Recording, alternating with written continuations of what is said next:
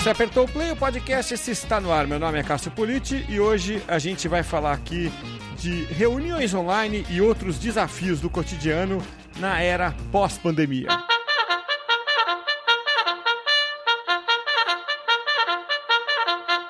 Na edição de hoje do podcast, eu tenho a satisfação de receber o Gustavo Amaral, head de marketing da divisão de fragrâncias da Takazago. É, ele passou por empresas muito relevantes, é, igualmente relevantes, né? Antes de chegar a Takazago, foi da BRF, da Pernod, é, da Bombril e da Faber-Castell. E aí entrou na Takazago, que é essa empresa japonesa que figura entre uma das maiores do mundo na produção de aromas e fragrâncias. Gustavo, é uma grande satisfação ter você aqui. Obrigado por aceitar o convite e bater esse papo aqui comigo hoje, Gustavo. Não, eu que agradeço o convite, Cássio. É uma enorme satisfação da minha parte estar aqui. Muito obrigado pelo convite e vamos lá. Vamos lá, vamos bater esse papo aí. É, a gente é, é está tendo né, de, de se reinventar né, nesse fim de pandemia, talvez, quem sabe agora 2021, saindo da pandemia, né? Isso que a gente espera, né? E a gente precisa se reinventar, né, é, Gustavo? Acho que talvez essa seja a grande lição que o ano de 2020 tenha trazido para a gente, né? E é, é, o que eu acho que os gestores foram pressionados a, a dizer para si mesmos, né? é aquela coisa, né? Como é que eu posso me virar, né? É, de um jeito talvez mais criativo, talvez é, mais inusitado, né? Coisas que a gente fazia muito de vez em quando, até, até outro dia, né? E que acho que agora acabaram sendo o padrão, né?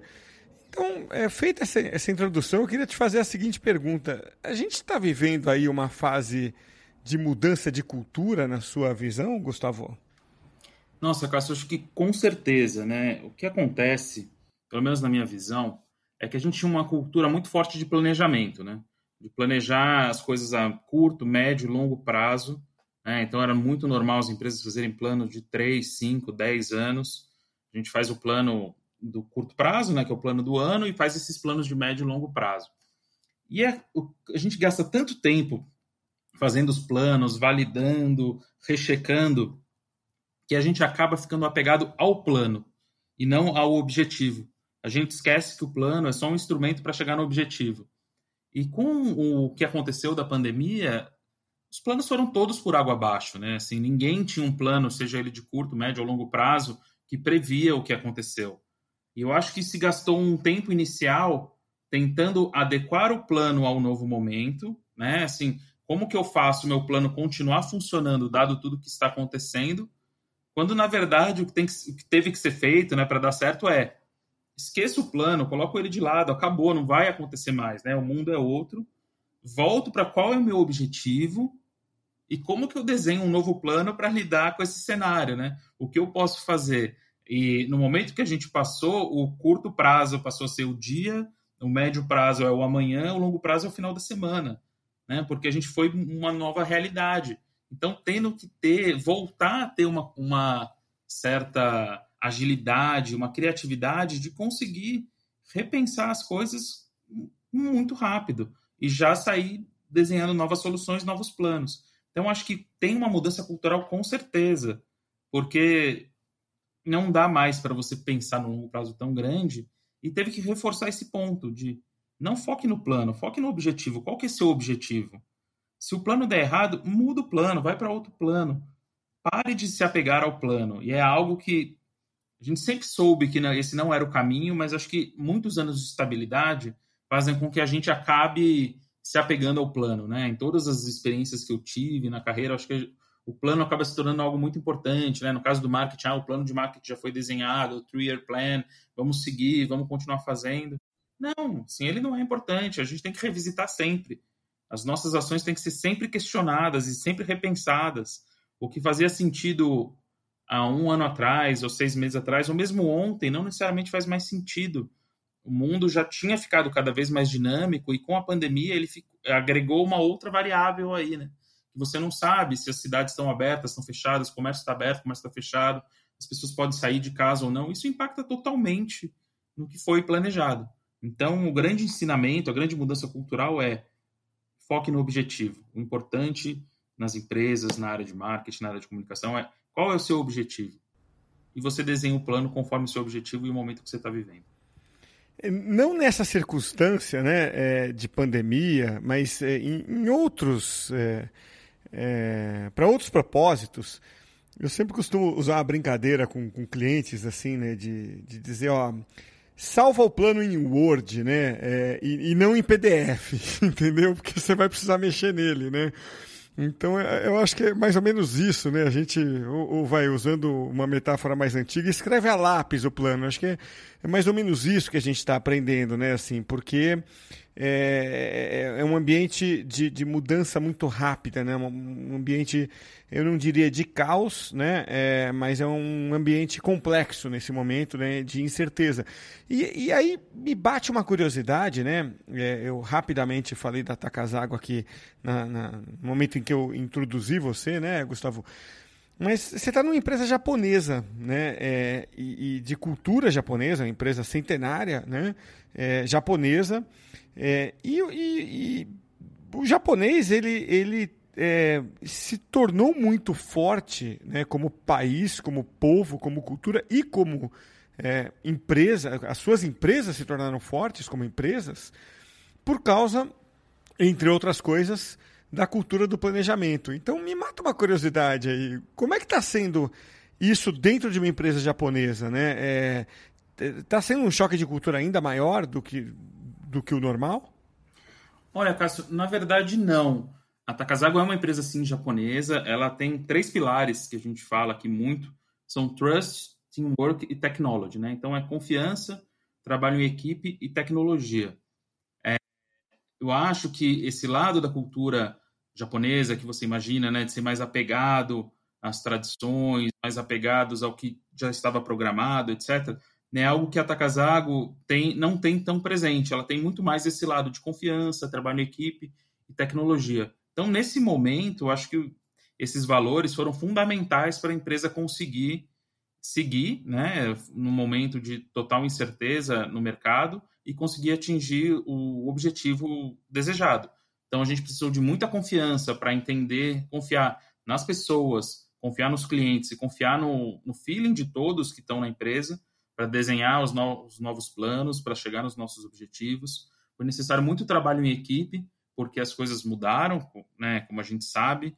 É, coisas que já estavam desenhadas precisaram ser redesenhadas, projetos que estavam sendo desenvolvidos, alguns foram colocados on hold, surgindo novos projetos prioritários que tiveram que passar na frente trabalhar muito com tecnologia para entender esse momento, né, onde o desejo do consumidor muda, né? A gente trabalha no B2B, mas para fornecer para a indústria que vai entregar para o consumidor. Então a gente teve que reentender esse momento também na visão do, do consumidor, do meu cliente, para pensar o que, que eu poderia trazer de novas tecnologias que fariam sentido para esse novo momento.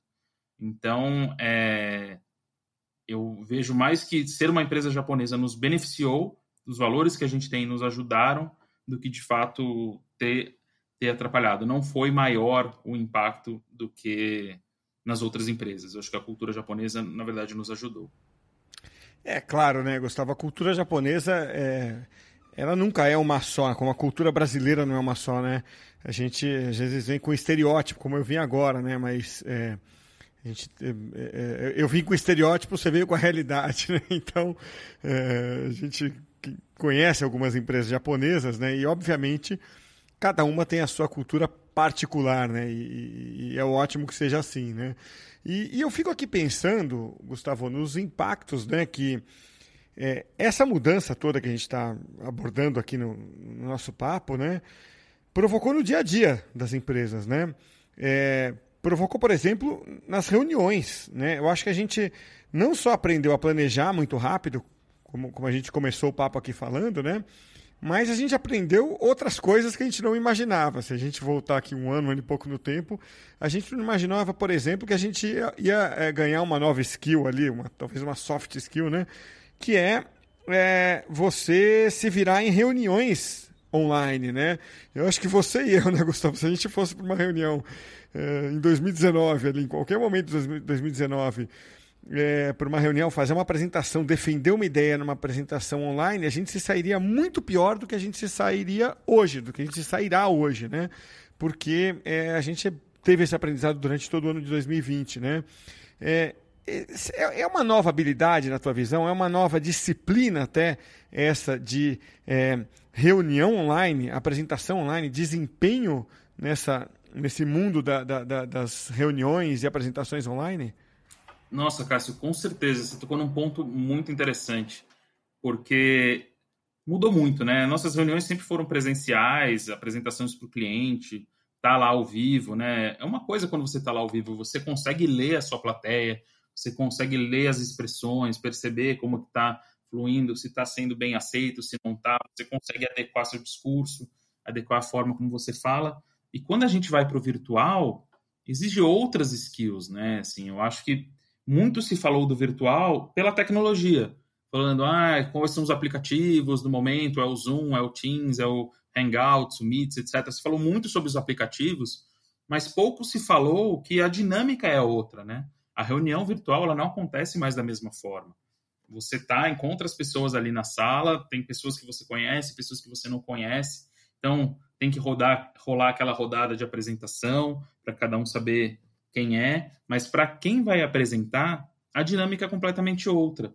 Até porque se você está usando um, um, uma apresentação, um PowerPoint ou um Keynote, né, a hora que você projeta ele na tela, você deixa de ver o rosto de todo mundo que está ali na sala com você, você passa a ver só a sua apresentação, fica a telinha minimizada ali, né, que você só vê, raramente aparece o rostinho de alguém, até muitas pessoas acabam fechando a câmera enquanto você está apresentando.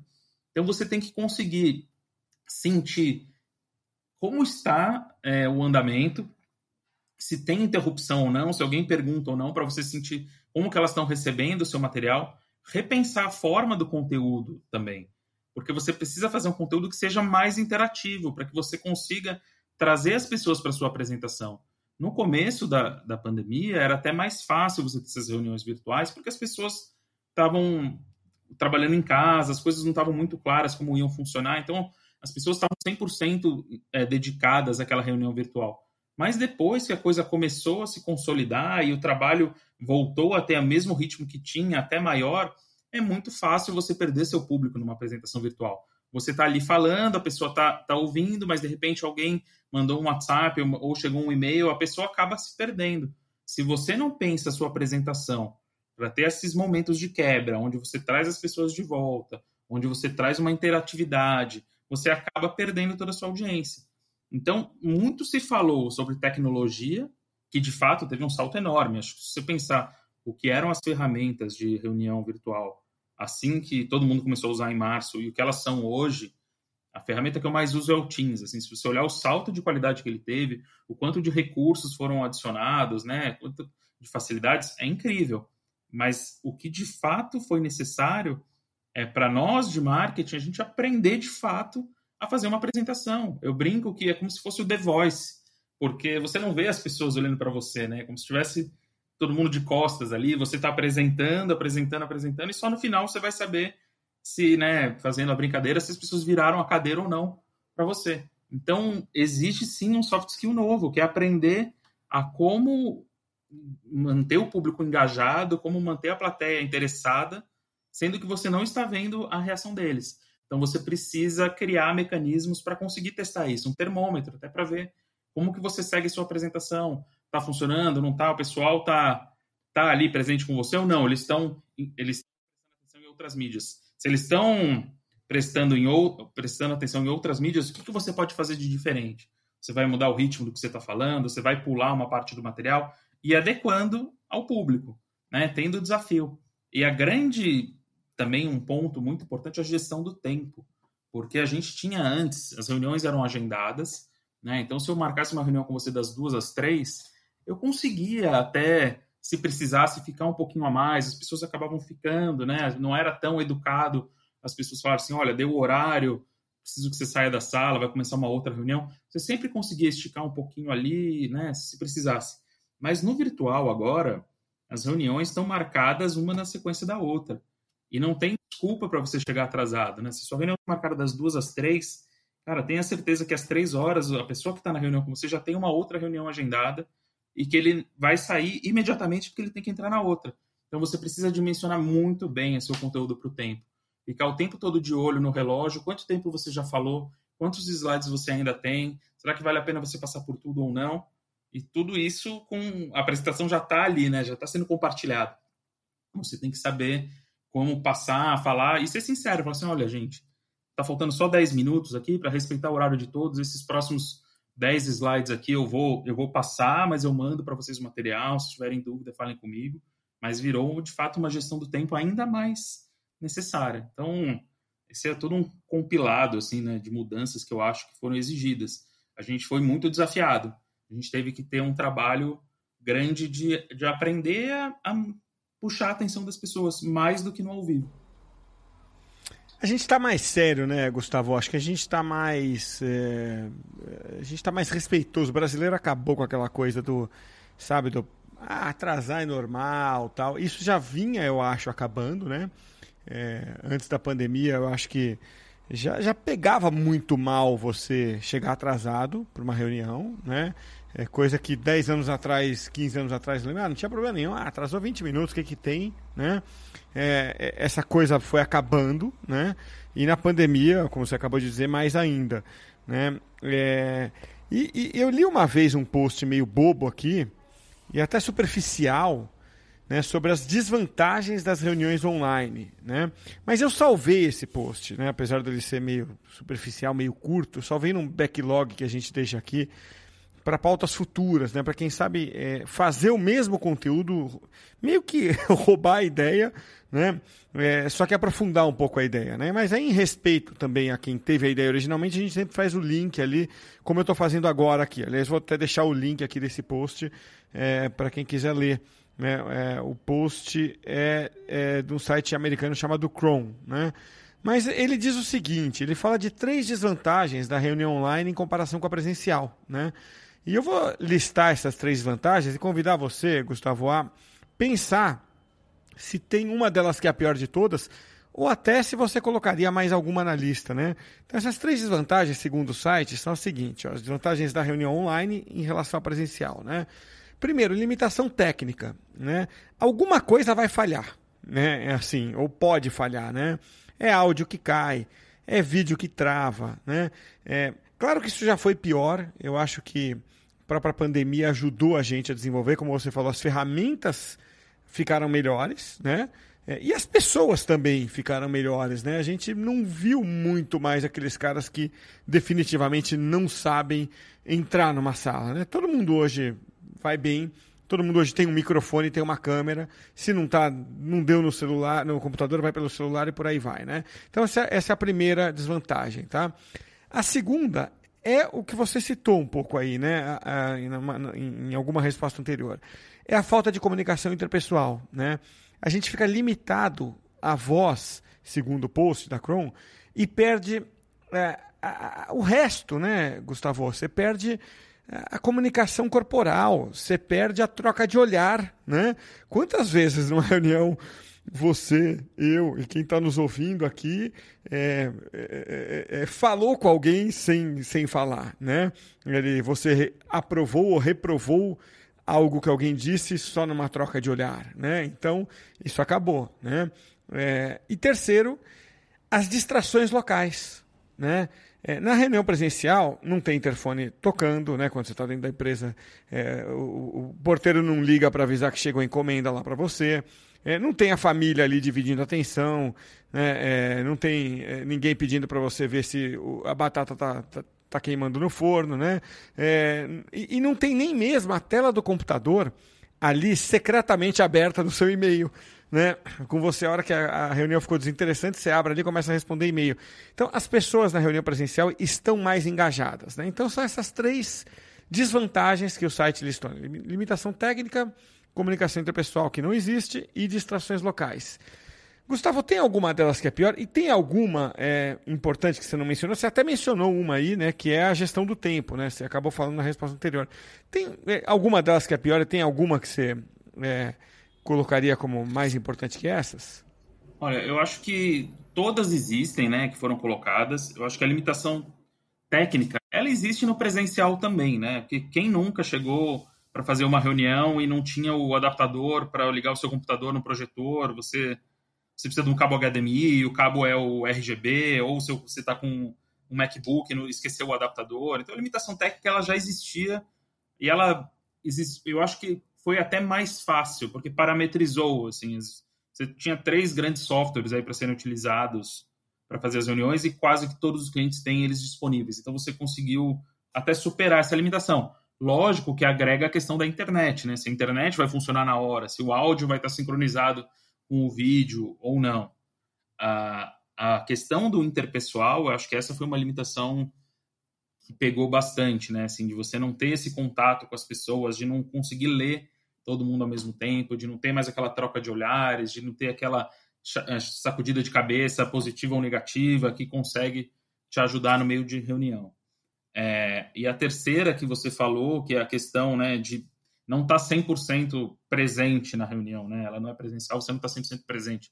Primeiro que a, a, o computador está ali, né? Está na sua cara, ele é tentador, né? Assim, o e-mail sobe um e-mail, sobe uma mensagem, assim, é difícil se policiar para não ir, né? E ficar de fato concentrado na reunião uma, uma outra limitação, né, que eu acho que é muito importante de falar, é que a gente teve que virar multitarefa, né? Ao, ao você está trabalhando de casa, o que acontece, né? Você é está trabalhando, mas você também tem que cuidar da casa, você também tem que cuidar dos seus filhos, você é interrompido pela campainha, você é interrompido pelo, pela obra que está acontecendo do lado e você não consegue ouvir mais o call, você precisa se dividir. Então foi bastante desafiadora. No meu caso, da pandemia, é, foi bem particular, né? Porque minha esposa estava grávida, então meu primeiro filho nasceu durante a pandemia, então foi bastante desafiador. E estar tá com um bebê em casa durante a pandemia, você está aqui, é muito vontade de estar lá com ele, mas não, você tem que estar na reunião, você tem que estar trabalhando, então tem que saber dividir muito bem as coisas, entender que home office ele exige uma disciplina, né? Você tem que ter de fato um lugar para fazer, você tem um horário para trabalhar, para você conseguir ser produtivo. É, além disso, eu, eu aproveitei para mudar de casa no meio da pandemia. Tava muito fácil, só a pandemia, mas esperando filho. Eu achei que dava para mudar de casa também. Vamos pro, né, vamos pro, pro nível hardest, né? Exa exato, né? Acho que assim, tá, tá na chuva é para se molhar mesmo, né? Vamos fazer fazer tudo acontecer, e você tem que estar tá ali se dividindo. E entender também no, na sua gestão de horários, até porque é muito fácil quando você trabalha numa empresa tem um refeitório disponível, como no caso da Casago, né? Você tem uma reunião que acaba meio-dia e sua próxima reunião começa a uma hora, porque você consegue sair, você vai lá, almoça, tem alguém que cozinhou para você, tem alguém que vai limpar a mesa para você, que vai lavar os pratos, você sai com tempo ainda, consegue tomar um café, etc. E uma hora você está tranquilo na reunião trabalhando de casa, você tem que entender que você vai desempenhar todas essas funções, né? Então, se você tem um intervalo entre o meio-dia e uma hora, você tem que, nesse, nessa uma hora, você vai ter que cozinhar, você vai ter que comer, você vai ter que lavar a louça, você vai ter que limpar a cozinha da sujeira que você fez, limpar a mesa e estar tá pleno a uma hora no trabalho, né? Então, de fato, é um, é um grande desafio. Então, acho que para quem é, sempre talvez desvalorizou os trabalhos de casa, né, vivenciar isso e ver o quanto de fato dá trabalho, enquanto você precisa fazer, né? Eu acho que foi um aprendizado para todos. Eu sempre, sempre tinha essa clareza que o trabalho de casa consumia, mas trabalhar, cuidar da casa, cuidar do filho e trabalhar é de fato uma jornada tripla, né? Assim, foi um, acho que uma experiência que poucos tinham tido e agora todo mundo passou por isso. Eu entrevisto é, para o podcast aqui dois gestores de marketing por semana, em média, né? De, de empresas de portes variados, né? E, é, bom, isso dá ali quase 100 por ano, né? E na pandemia, inclusive, né? Então, acaba que, eu, acho que eu virei um, um instituto de pesquisa extraoficial aí, é, vivo, né? É, ambulante, pra, porque sempre no papo é, pré-gravação, né? Ali, ou no café, ou no convite ali para para vir fazer a, entrevista, a gente acaba falando de pandemia, como nós falamos mesmo, né, Gustavo? A gente, né, naquele é, off-record, a gente acaba, né? E aí, como é que tá a pandemia, como é que tá a vida tal? E é, o que a gente, eu acabei é, descobrindo aqui é que muitas empresas é, começaram a fazer enquetes para saber como os seus funcionários querem trabalhar depois que a situação se normalizar, né? E com a vacina finalmente funcionando, né? Que ela já está aí, mas vamos ver quando ela realmente vai é, provocar o efeito que a gente deseja, né? De, de realmente eliminar o problema da pandemia. A gente espera que seja logo, né? É, porque aí a vida vai ser de algum jeito, né, que a gente não sabe ainda como, por essa equação que você acabou de, né, de, de, de colocar na, na conversa ainda, do multitarefa. Né? E a sensação que me dá é que as pessoas é, vão querer fazer um, um, flex office ou um home office, né? É, é, é, sabendo que elas vão ter todos esses desafios que você colocou, né? Algumas com filhos, algumas com mudança, algumas eh, morando com os pais, algumas com cachorro latindo, mas elas é, toparam, né? Porque o que eu venho sentindo aí nesses papos, né, com os dezenas, quase centenas de gestores durante a pandemia, é que assim, né? É, talvez de julho de 2020 para cá, né? É, ali, mais especificamente ali em julho, né, quando a gente estava eh, começando a entender o que era a pandemia, é, o, o pessoal ali é, do, da empresa dizia, olha, a gente só vai voltar em outubro. E os funcionários falavam, tá, tudo bem, podemos voltar só em outubro. Aí a pandemia piorava, os RHs diziam, gente, a coisa piorou, a gente só volta em fevereiro.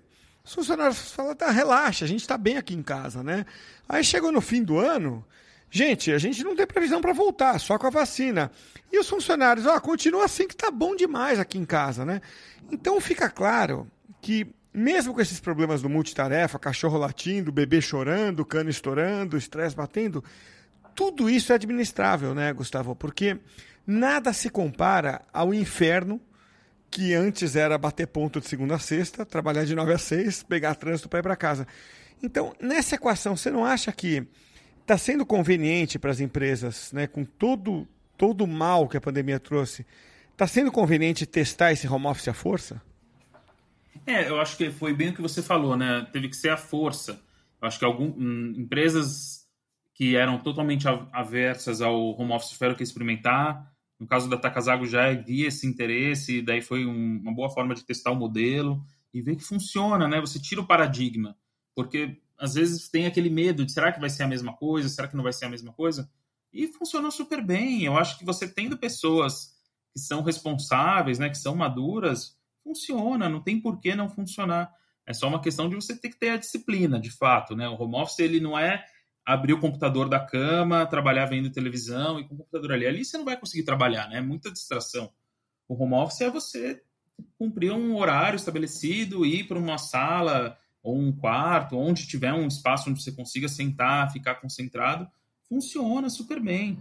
E né, o gancho né, para o que a gente falou na primeira pergunta, né, da questão dos planos, de ah, volta em outubro, volta em fevereiro, volta tal dia, volta tal dia. Não tem como planejar, a gente não vai saber. Então a questão é qual que é o objetivo? O objetivo é entregar as metas do ano, é entregar um número X? Vamos estabelecer planos para chegar nisso, sem pensar se vai ser presencial ou online, assim, como a gente, quais são os projetos que a gente vai fazer, o que a gente vai entregar e não pensar na forma, né? Se vai ser presencial, se vai ser online, isso vai ser consequência do momento que a gente tiver. Tem pessoas que são fãs do home office, querem trabalhar para sempre, tem pessoas que já gostariam de estar trabalhando presencial. É questão de adequar o modelo à necessidade. Eu acho que não tem o que a pandemia mostra para a gente que a gente tem que ser flexível. É o flex office, como você mesmo disse não tem que ser nem 100% home office, nem 100% presencial. É o que melhor se adequa a cada função, a cada departamento, né? a cada objetivo. Pode ser que durante determinado período seja melhor que você esteja 100% no, no escritório, mas depois seja melhor que você esteja 100% em casa. Acho que vai ser muito de adequação. Não perder.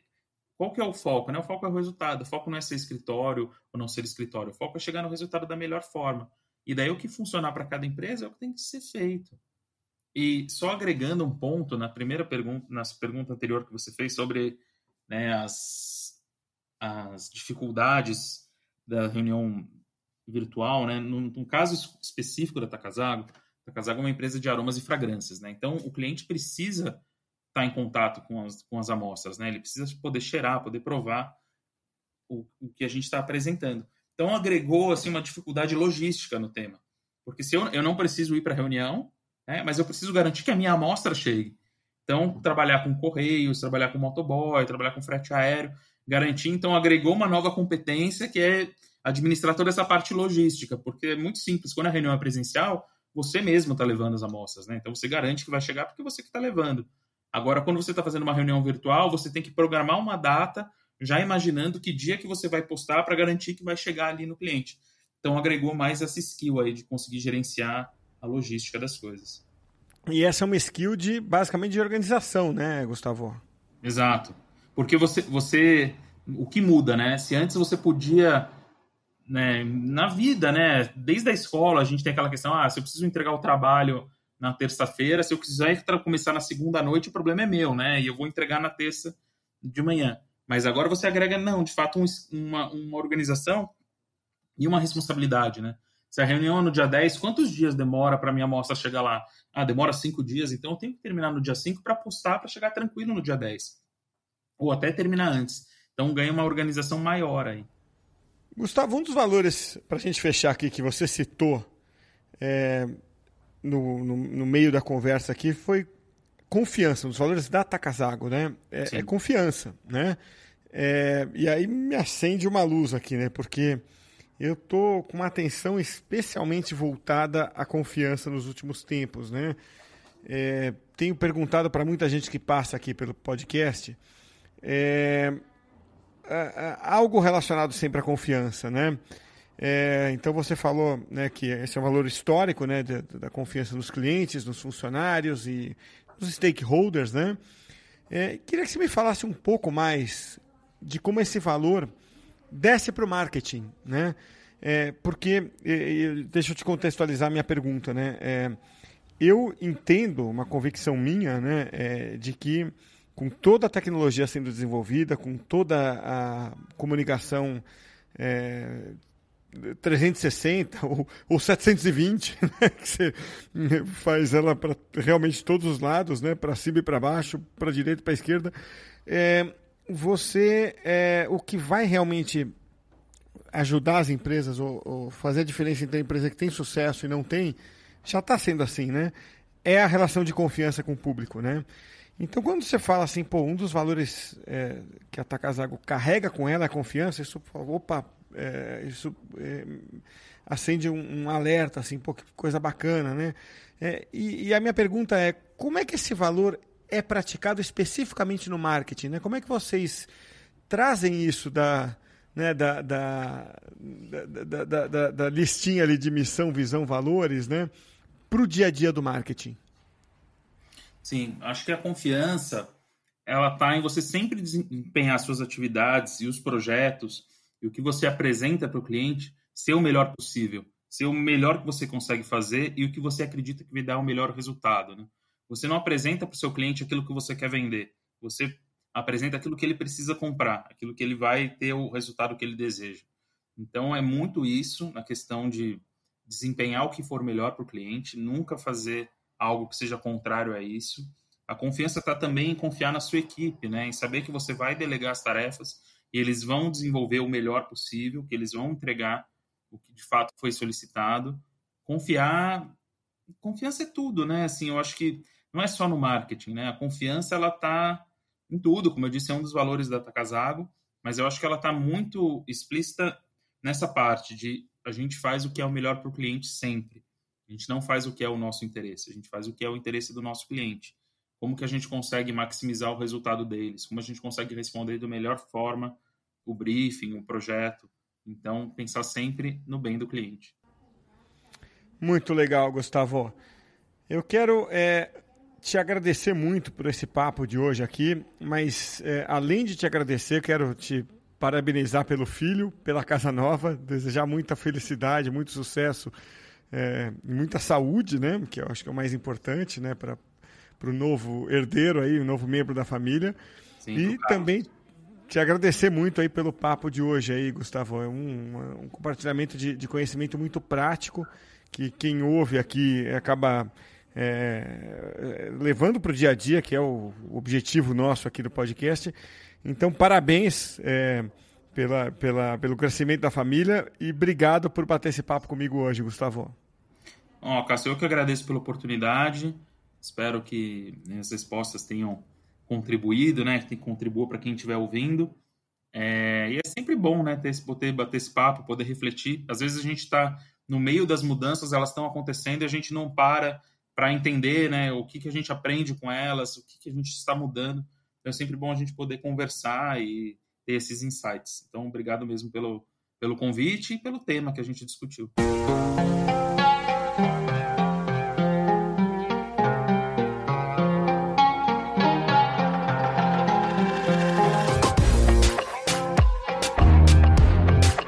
Vamos aqui para os insights finais. Eu deixo meu insight, você pensa aí no seu. Lembrando que o podcast de hoje é oferecido pela sua TV, a TV corporativa que permite que você atualize todo o seu conteúdo de forma ágil e simplificada. Acesse aí, ó, suatv.com.br para saber mais. Vou deixar meu insight aqui, então, do papo com o Gustavo Amaral. E o insight é o seguinte: a gente aprendeu a ficar muito focado no plano e a gente se esqueceu de pensar no objetivo. Isso aconteceu muito lá no passado, é, mas acho que a pandemia veio aí para ajudar a gente a lembrar que o plano é uma ferramenta, né? O importante é a gente é, focar sempre no objetivo, seja qual for o método que a gente usa para alcançar esse objetivo. Esse foi um dos meus insights. Pensa nos seus aí. Até a próxima, hein?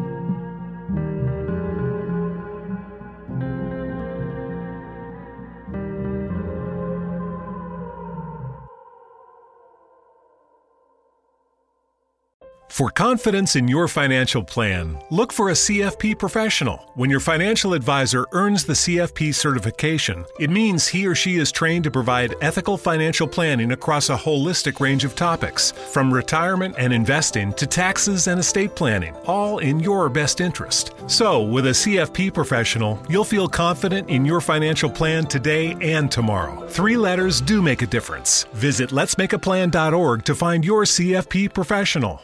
It's time to get your checking account to zero with free checking from PenFed. That's zero ATM fees, zero balance requirements, and zero time spent waiting for your paycheck to direct deposit because you can receive it up to one day early. Open your account with just $25 and see how big zero can be. Apply online today at penfed.org slash free checking. Early direct deposit eligibility may vary between pay periods and timing of payer's funding. To receive any advertised product, you must become a member of PenFed, insured by NCUA.